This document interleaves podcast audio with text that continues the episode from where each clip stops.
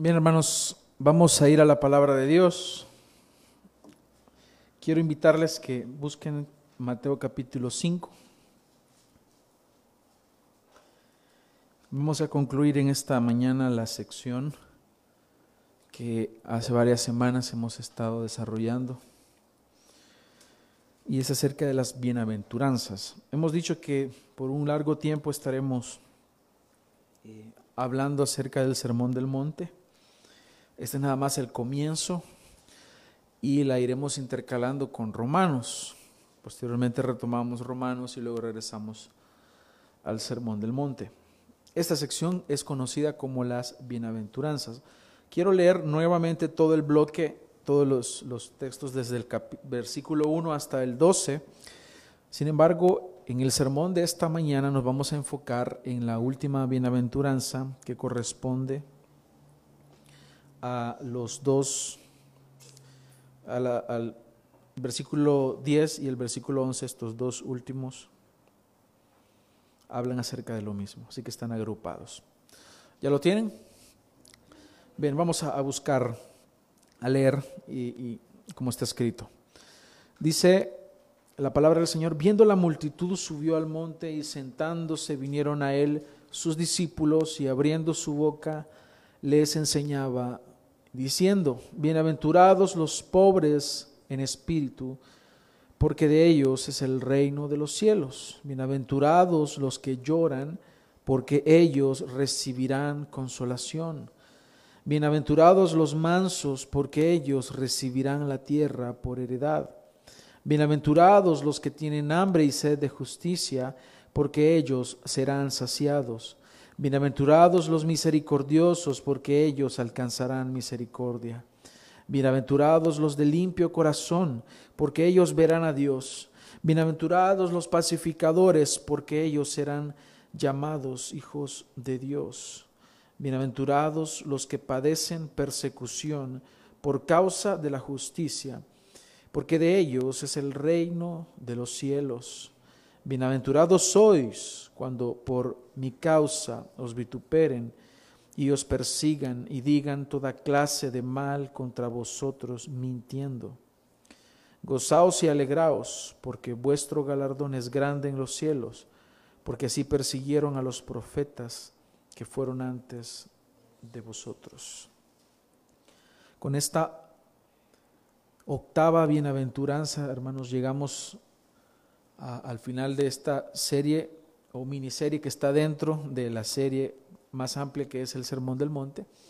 Y creo que hemos podido entender muchos aspectos de las bienaventuranzas que en otro tiempo tal vez no entendíamos y ni siquiera eh, entendíamos de qué estaban hablando y, lo tomábamos de una forma muy superficial. Y hemos dicho como en cada sermón del monte, en cada predicación del sermón del monte que hemos hablado, he dicho que esta no es una serie de pasos o requisitos para ganarse la salvación. El Señor Jesús está hablando de cómo viven los ciudadanos del reino de Dios. Son aquellos que son pobres en espíritu.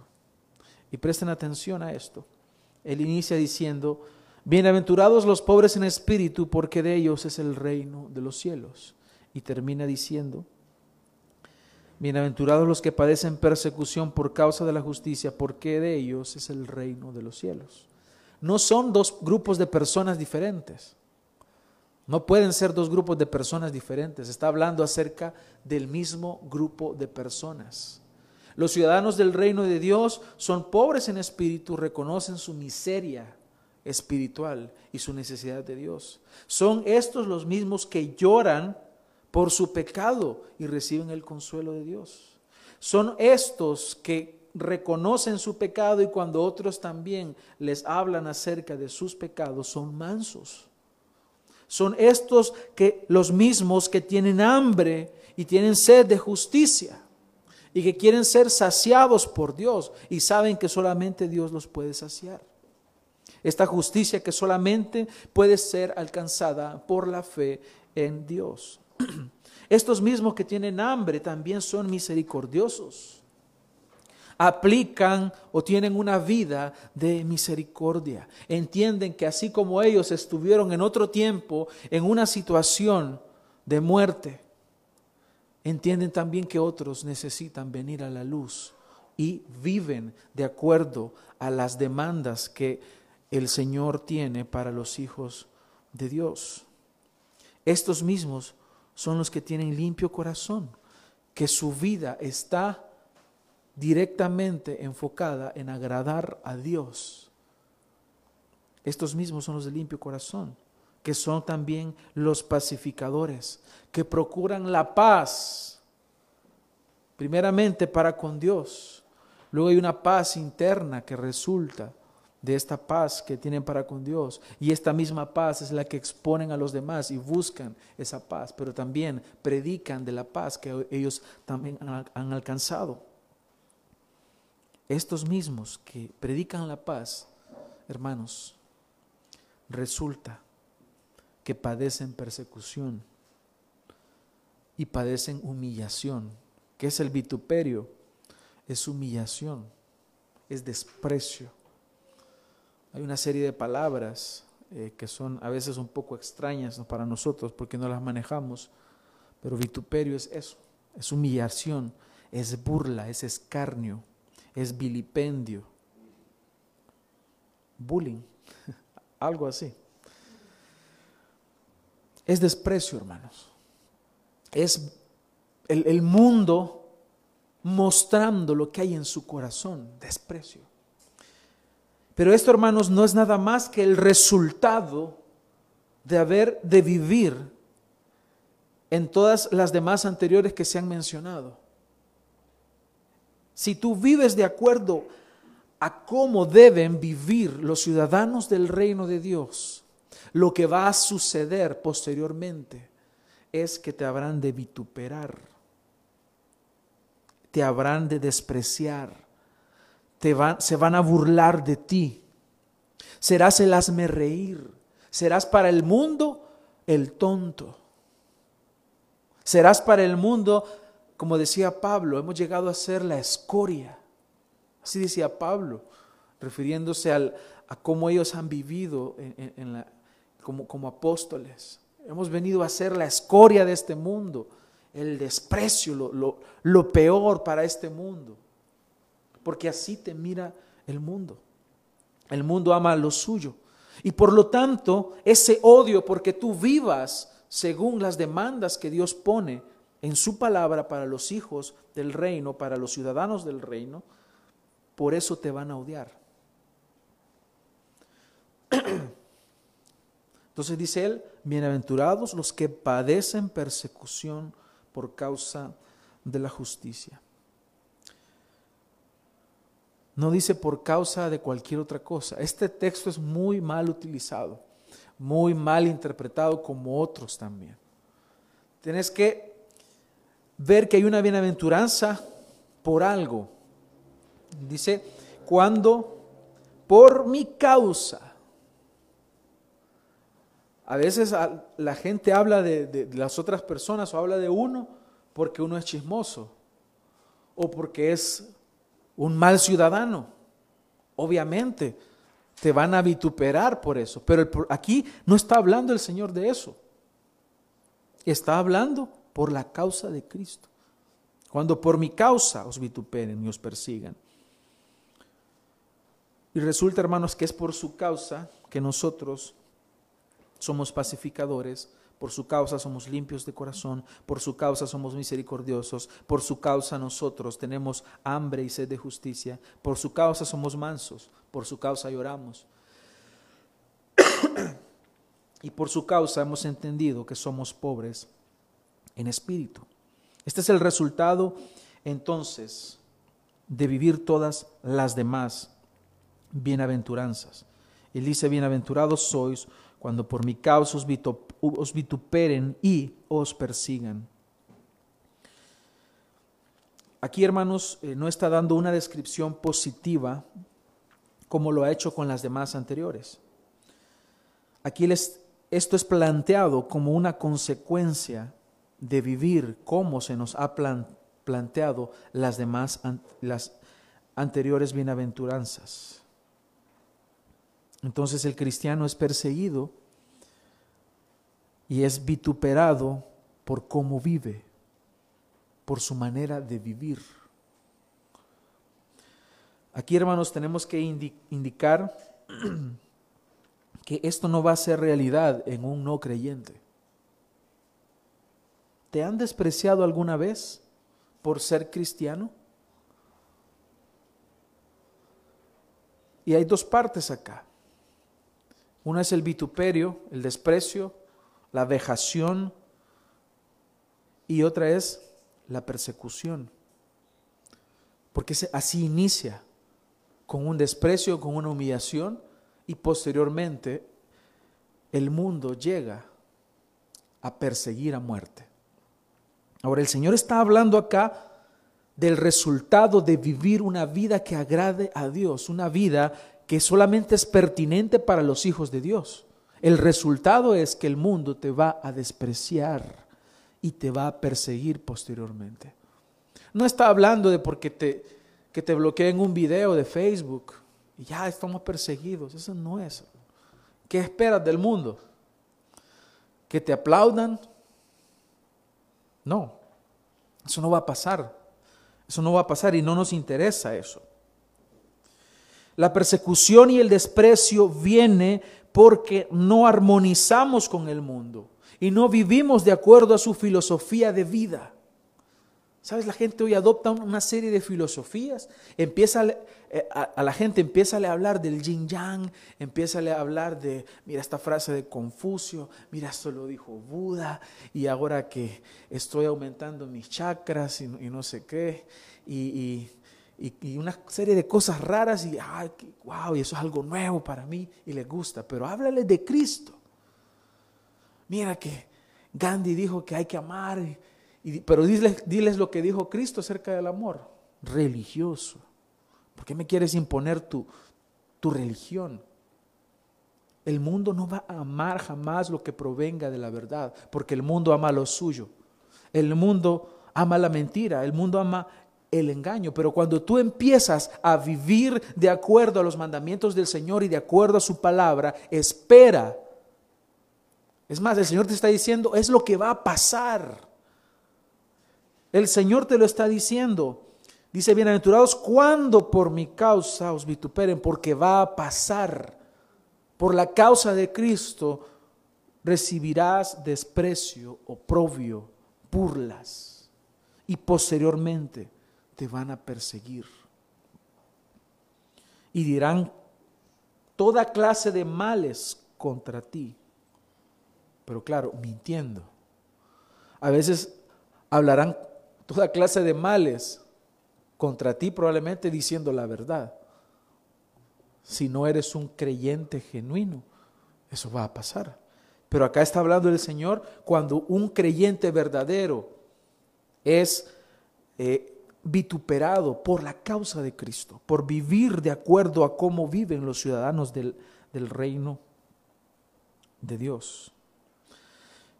Entonces es muy interesante, hermanos, que esta sección abre diciendo que de ellos es el reino de los cielos y termina diciendo que de ellos es el reino de los cielos porque está hablando acerca del mismo grupo de personas. No son diferentes. Es decir, aquel que es pobre en espíritu también será vituperado y perseguido. Y por último, en esta sección eh, introductoria debemos destacar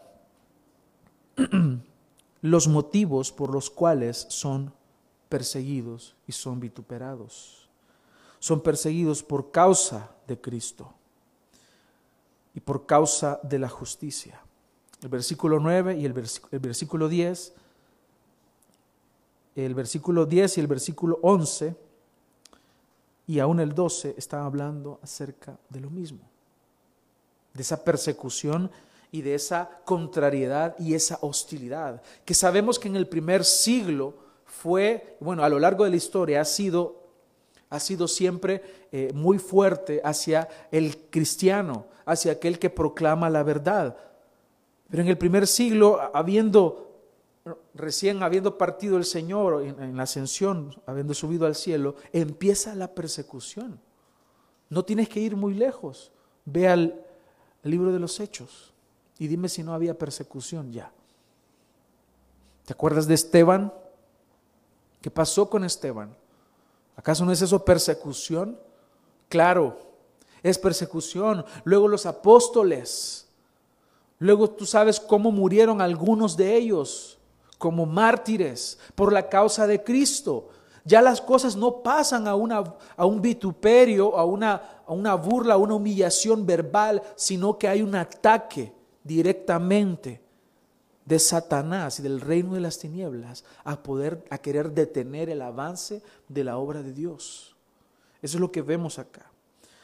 Así que es importante entender que no se trata de manipular esto, este texto, y decir que cualquier cosa es persecución. No, estar acá dadas las condiciones por el Señor. ¿Quiénes son vituperados y perseguidos y por qué lo son? Y eso es lo que vamos a ver ahora. ¿Qué significa padecer por causa de la justicia? Primero veamos lo que no es padecer por causa de la justicia. Debemos de destacar acá que no se, no se habla de personas que son perseguidas porque no viven de acuerdo o, son vituperadas porque no viven de acuerdo a la palabra de Dios. Porque cualquier persona puede decir, ah, me están vituperando, oh, me están persiguiendo, pero la persona es un inmoral, pero la persona no vive de acuerdo a la verdad y manifiesta que es creyente. Como aquel político que dice que lo están persiguiendo, el que se va huyendo porque hizo algo. No, está hablando acerca de eso o de esa forma. No está hablando de este tipo de personas que dicen, ah, yo estoy siendo perseguido. Me bajaron un, video de YouTube, me están persiguiendo. No es eso. No es persecución porque la justicia les esté siguiendo por hacer cosas indebidas. Ya que los cristianos se nos manda a nosotros a vivir en prudencia en este mundo, a vivir de acuerdo a la verdad. Se nos manda a ser prudentes. Mire lo que dice Primera de Pedro 4:15. Si usted está notando este texto es importante. Dice, así que ninguno de vosotros padezca como homicida o ladrón o malhechor o por entremeterse en lo ajeno. Comúnmente decimos por ser metido por ser chismoso. No, el padecimiento no es por eso. Ninguno de ustedes padezca por eso. Y luego vengas victimizándote. No se está refiriendo a eso. A ese grupo de personas que con nombre de cristianos andan por ahí haciendo fechorías, dejando muy por debajo el nombre de la iglesia, el nombre de Cristo, el nombre de los creyentes.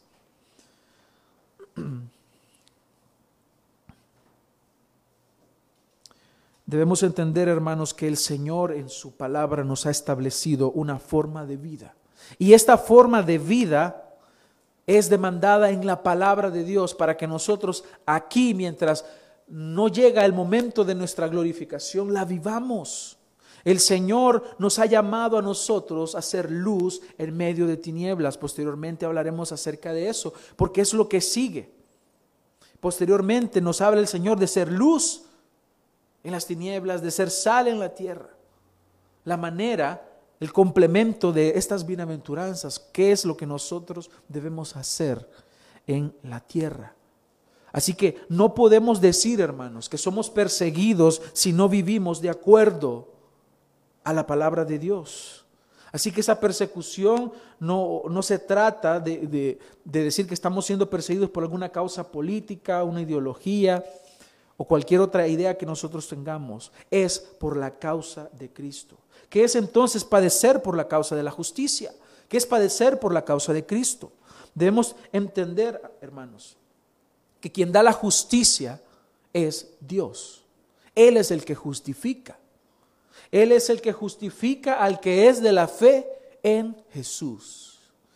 Estamos hablando de esa justicia no es una justicia social que la gente entiende por justicia. No está hablando acerca de eso. Está hablando de lo que ha surgido de la elección del Padre. Él ha elegido a sus hijos. Cristo vino a este mundo y nos redimió.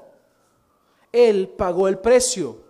Y el Espíritu Santo está efectuando la obra en los elegidos por el Padre. Y es así como vemos a ese Dios triuno actuando en la redención y en la salvación del hombre. Es a esa justicia la que nosotros nos referimos. Significa de forma práctica y aplicable a nuestra vida es ser como el Señor. Porque si tú eres justificado, significa que tú vivirás de acuerdo a cómo vive una persona que es justificada. Y por eso serás perseguido. Constantemente lo decimos acá.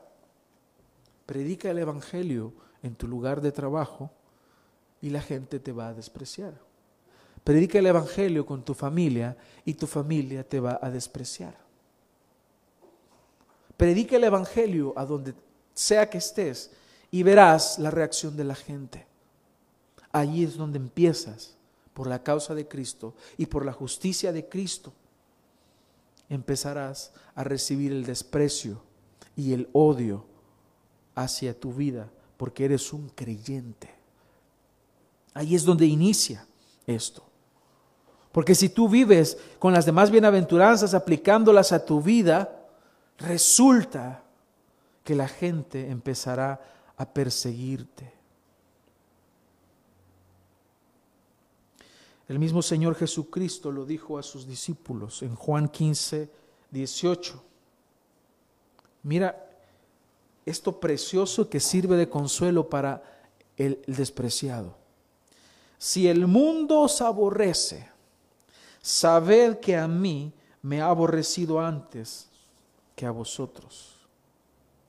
Si fueras, fuerais del mundo, el mundo amaría lo suyo, pero porque no sois del mundo, antes yo os elegí del mundo, por eso el mundo os aborrece. Acordaos de la palabra que yo os he dicho, el siervo no es mayor que su Señor. Si a mí me han perseguido, también a vosotros os perseguirán. Si han guardado mi palabra, también guardarán la vuestra. Hablar acerca de la persecución para muchos hoy en día no tiene sentido. No están familiarizados con una persecución. Pero yo sé que estas palabras son de gran consuelo para la iglesia que está siendo perseguida en el otro lado del mundo. Para la iglesia que no puede hacer esto que nosotros hacemos, reunirse a estudiar la palabra de Dios, congregarse para cantar al Señor, aún utilizamos dispositivos para amplificar el volumen. Esto no es posible en otros lugares donde la congregación de los santos es ilegal y donde ha sido así en otros, en otros tiempos y en otros momentos de la historia. Probablemente tú no, no le veas sentido a eso de la persecución, pero estoy seguro, hermanos, que la iglesia hoy está siendo perseguida. Tal vez en este contexto latinoamericano tú no lo veas, pero sabemos que por lo menos en México sí hay persecución. Hay persecución y donde las personas no pueden abrir su casa y predicar el Evangelio porque los matan.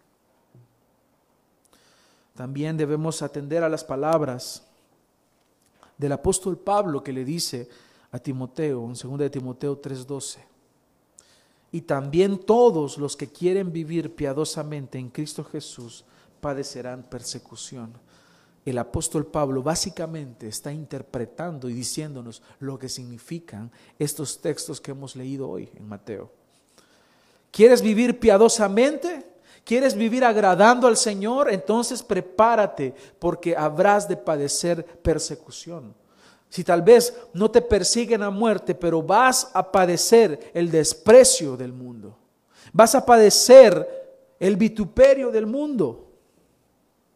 Entonces, aquellos que quieren ser o que quieren vivir piadosamente como hijos de Dios, resulta que habrán de padecer. El mundo te aborrecerá. Y la pregunta hoy en día para ti es, sabiendo que esto va a suceder de una o de otra forma, aún así quieres seguir a Cristo. Tienes que calcular el costo. Este es el costo de seguir a Jesús. Negarte a ti mismo. Si alguno quiere venir en pos de mí, niéguese a sí mismo. Tome su cruz cada día. Cada día. Y sígame. A esto estamos expuestos, hermanos. Si queremos agradar a Dios antes que a los hombres, el mundo nos va a despreciar. A los niños les van a despreciar en el colegio por ser cristianos. A los niños le van a hacer burla porque oran antes de comer.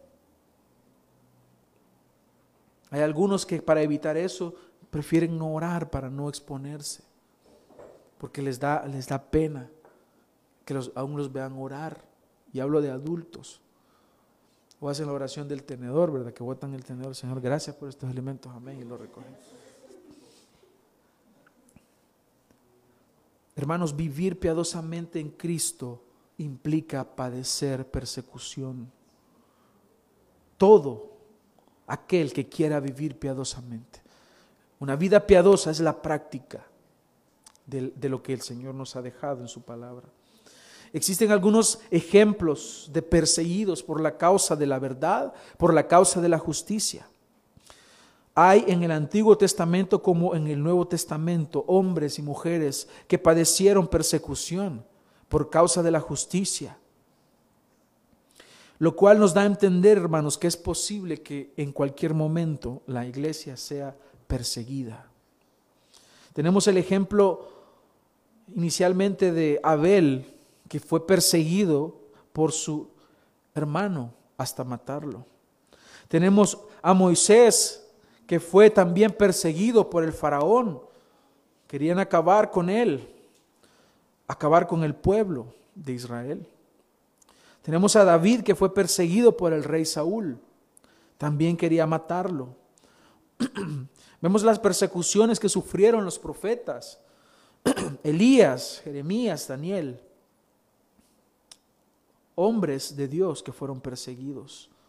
En el Nuevo Testamento tenemos el ejemplo de Esteban, Jacobo, el apóstol Pablo. En 2 de Corintios 11, 23, 28, él te detalla todo lo que él ha sufrido por la causa de la justicia, por la causa de Cristo. Todos estos fueron reconocidos, hermanos, como hombres justos. Algunos de ellos tú los puedes encontrar en Hebreos capítulo 11 que leíamos el día de ayer. Y dentro de la historia de la iglesia, hermanos, vemos a hombres de Dios, mujeres de Dios que fueron perseguidos por causa de la justicia. Tenemos a los prereformadores que pusieron su vida por causa de la verdad, por la causa de Cristo. John Hoss, los valdenses, Puedes leer la vida de ellos y ver cómo ellos, ellos vivieron el Evangelio y fueron perseguidos por causa de la verdad. Tenemos misioneros que entregaron su vida, que se conoce de ellos por el gran legado que, que hicieron en algunos países. Puedes leer de Hudson Taylor, misionero en China. Puedes buscar también la historia de lo que se llamó la Operación AUCA. Jim Elliot, Ed Macaulay, Peter Fleming, que tal vez no los conoces, pero si te digo que ellos murieron, fueron asesinados por unos unas personas que vivían en la selva amazónica. Y han visto tú una, una película de ellos, de una avioneta que llevaban y que fueron asesinados por aborígenes en la selva del Ecuador, por indios. Su vida y fueron perseguidos hasta muerte. La idea de estas palabras del Señor, hermanos, no es que tú huyas de la persecución,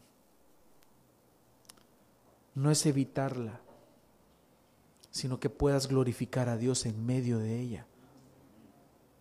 Porque no puedes huir de algo que el Señor ya habló y estableció para la iglesia. La persecución y el odio del mundo. Porque es un odio eh, consecuente a la verdad. Entonces, en el versículo 11 dice, bienaventurados cuando por mi causa os insulten, os vituperen, los persigan y digan toda clase de mal contra ustedes mintiendo, que es la, es la consecuencia de vivir de acuerdo a la verdad. Todos aquellos que se oponen a la verdad van a estar ahí para despreciarte, para insultarte, con un lenguaje ofensivo. Coloca, un, coloca la verdad en, tus redes sociales y verás qué es lo que pasa. Te empiezan a atacar, se empiezan a burlar de ti, te ponen una, una carita de me divierte. Y esa carita de me divierte, uno siente que ah, se está burlando de mí. La gente se ofende por la verdad. Se ofenden por la verdad, porque no armonizan con la verdad, porque son enemigos de Dios. Por eso se van a burlar de ti.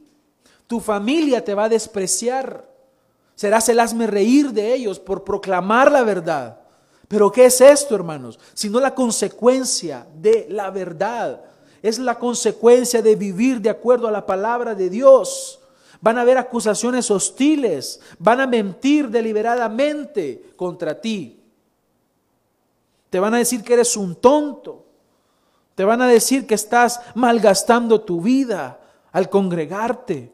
Te van a decir las peores palabras que puedas imaginarte serán los calificativos, según ellos, perfectos para describirte.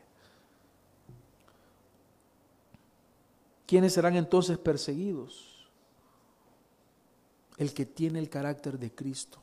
Si tú no tienes hostilidad en tu vida, es porque tú no estás viviendo de acuerdo a la verdad. Así de sencillo. Porque esto es lógico. Esto es lo natural en el creyente, que al vivir de acuerdo a la verdad, la gente se oponga a la verdad. La gente se oponga a tu vida. La gente reaccione de esta forma burlándose de ti. Serán los que estarán allí listos para insultarte, para ofenderte a ti. Porque si a Cristo le persiguieron y si contra Cristo se decían cosas horribles, ¿cómo no lo harán contigo? ¿Cómo no lo harán contigo si eres un discípulo de Cristo? A eso es lo que el Señor nos ha llamado. El Hijo de Dios es como Cristo. Son perseguidos por el carácter de Cristo. Son perseguidos porque tienen la mente de Cristo. Son perseguidos porque quieren vivir piadosamente. Porque no se complacen en la impiedad, porque no se complacen en el pecado, porque no aprobamos el aborto, porque no aprobamos matrimonios homosexuales, que claramente está escrito en la palabra de Dios que para Dios eso es pecado, porque no aprobamos la corrupción política, porque no aprobamos la corrupción de cualquier tipo, porque no aprobamos el pecado. El mundo ama lo suyo y el mundo estará contento con que tú estés de acuerdo con ellos. Nosotros somos intransigentes con el pecado. Intransigir significa que no cedemos. Una persona transigente es la que cede a sus valores para poder quedar bien con todos. ¿Cómo ha caído hoy en día la predicación? Está prohibido. No puedes hablar de pecado, no puedes hablar de, de lo que la Biblia habla. Habla del amor, sí habla del amor, eso es bonito. Habla de la prosperidad, qué bonito. Pero cuidado con predicar del pecado. Pero cuidado con hablar de doctrina, porque eso ofende.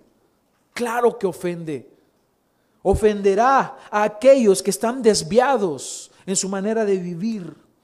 Pero si tú empiezas a vivir como Cristo te dice que vivas, porque tú tienes la mente de Cristo, entonces la consecuencia será la persecución. la ofensa, el insulto. ¿Quiénes son los que persiguen, hermanos? El mundo. El mundo persigue. El mundo insulta. El mundo te perseguirá a muerte. Mira lo que dice Santiago 4:4. Oh almas adúlteras, ¿no sabéis que la amistad del mundo es enemistad contra Dios? Cualquiera que quiera ser amigo del mundo se constituye enemigo de Dios. Porque el mundo entonces persigue a los creyentes, porque el mundo es enemigo de Dios. Cuando hablamos del mundo estamos hablando del sistema que domina, que impera en las tinieblas. Es las tinieblas, es el reino de las tinieblas, que está en contra de la justicia de Dios, que está en contra de Dios. Por eso una amistad con el mundo, ¿qué es? Enemistad con Dios. También en primera de Juan 2:15 el apóstol dice, "No améis al mundo ni las cosas que están en el mundo. Si alguno ama al mundo, el amor del Padre no está en él, porque todo lo que hay en el mundo, los deseos de la carne, los deseos de los ojos y la vanagloria de la vida, no proviene del Padre, sino del mundo. Y el mundo pasa y sus deseos, pero el que hace la voluntad de Dios permanece para siempre. ¿Quiénes más persiguen, aparte del mundo? Persiguen las religiones persiguen aquellos que creen que tienen la verdad. Persiguen los musulmanes. Persiguen aquellos que tienen, aquellas religiones que tienen poderes y que van de la mano con los estados. No hablo de los Estados Unidos, sino que de los estados en los países. Y podemos tener ejemplo de la Inquisición romana en el año 1542 al 1965, que fue parte de la contrarreforma, que persiguieron a los protestantes. Fue el esfuerzo que estaba haciendo la Iglesia Católica por detener el protestantismo y no lo logró. Porque en el Evangelio la justicia de Dios se revela por fe y para fe, como está escrito, más el justo por la fe vivirá. Fueron las palabras que leyó Martín Lutero y a partir de esa lectura y por la obra del Espíritu Santo comenzó lo que conocemos como la reforma. La Biblia nos dice, hermanos, que la persecución no solamente vendrá de afuera, sino que también de dentro de la iglesia, y cuando hablamos de dentro de la iglesia no hablamos de verdaderos creyentes, sino de personas que tienen el nombre de creyentes, pero que no lo son. Respecto a eso, el apóstol Pablo decía en Hechos 20, del 29 al 30, porque yo sé que después de mi partida entrarán de vosotros lobos rapaces que no perdonarán al rebaño, y de vosotros mismos se levantarán hombres que hablen cosas perversas para arrastrar tras sí a los discípulos. Finalmente están entonces persiguiendo a la iglesia desde adentro. Y por último, aquellos religiosos legalistas que están adentro de las iglesias y están de alguna manera practicando esto mismo que nos está diciendo el Señor Jesús en Mateo capítulo 5. Son personas legalistas. ¿Qué es el legalismo? Son personas que quieren acceder a favores de Dios o a la salvación por la vía legal, es decir, cumpliendo obras. Son aquellos que te dicen, si tú usas calzoneta, ya pecaste. Si la mujer se pinta el pelo, ya pecó. Ya perdió la salvación.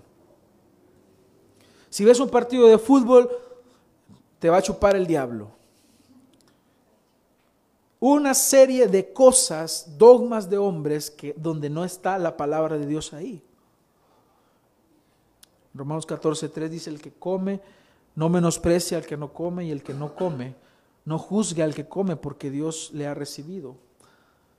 E, en el contexto de, de aquellos que estaban queriendo judaizar, que de alguna manera ahí se vio también en el libro de los hechos que había persecución, porque querían que los creyentes judaizaran.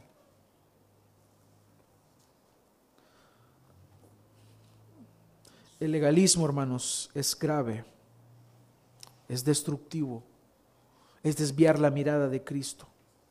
Ahora bien, entendiendo esto, y, tal vez no voy a, profundizar mucho en, aspectos históricos, porque ustedes están a acceder a esa información desde una búsqueda en Google, pueden hacerlo, cómo la iglesia ha sido perseguida a lo largo de la historia.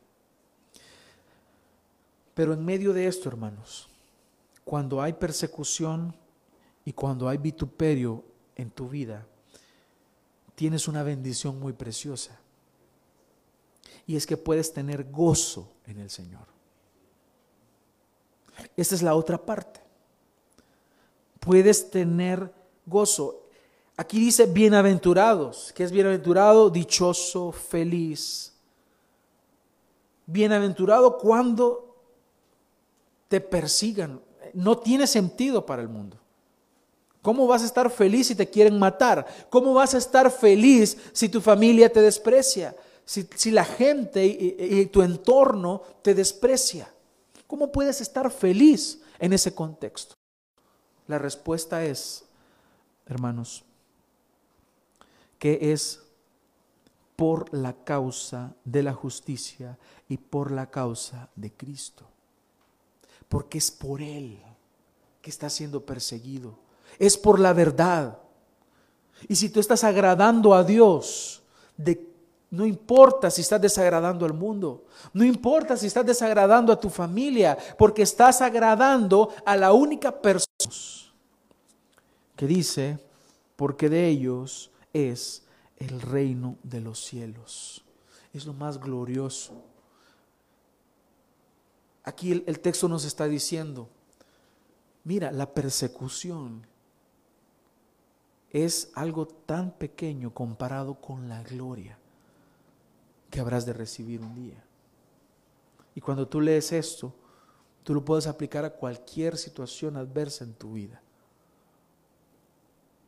Porque aún el problema más difícil que puedas estar viviendo como como que te hayan diagnosticado un cáncer, una, una situación eh, muy complicada como, eh, bueno, te, te quitaron el trabajo y no tienes absolutamente nada.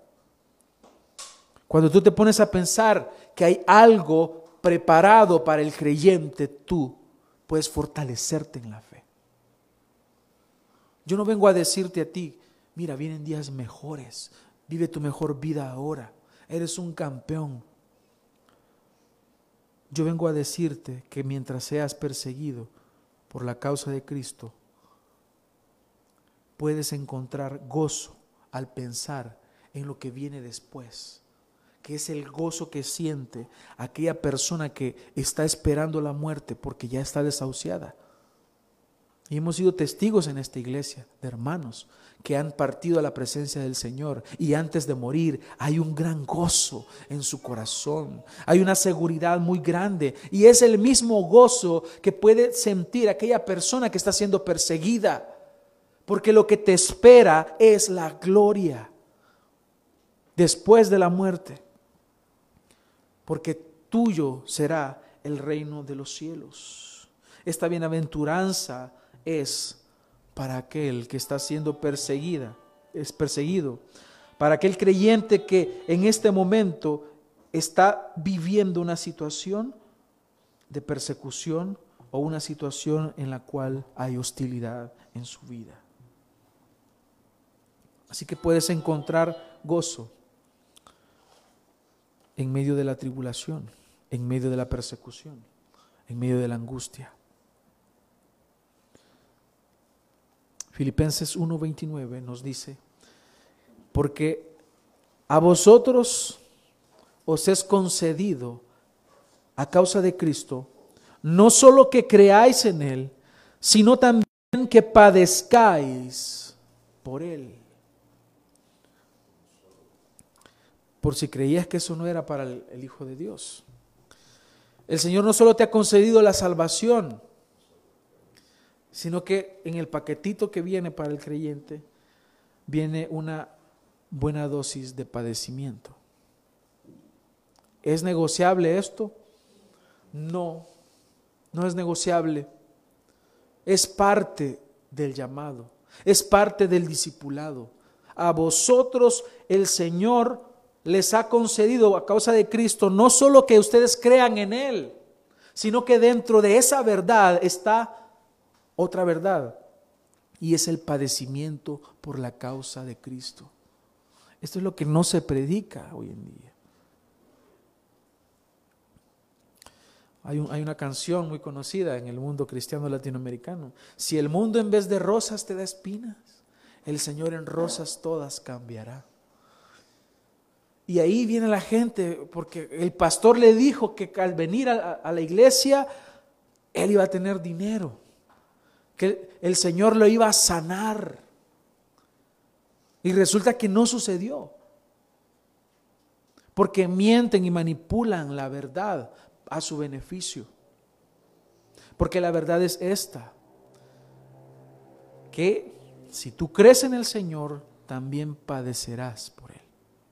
¿Estás dispuesto? ¿Quieres seguirle? Pero hermanos, el gozo en medio de estas tribulaciones está presente para el creyente.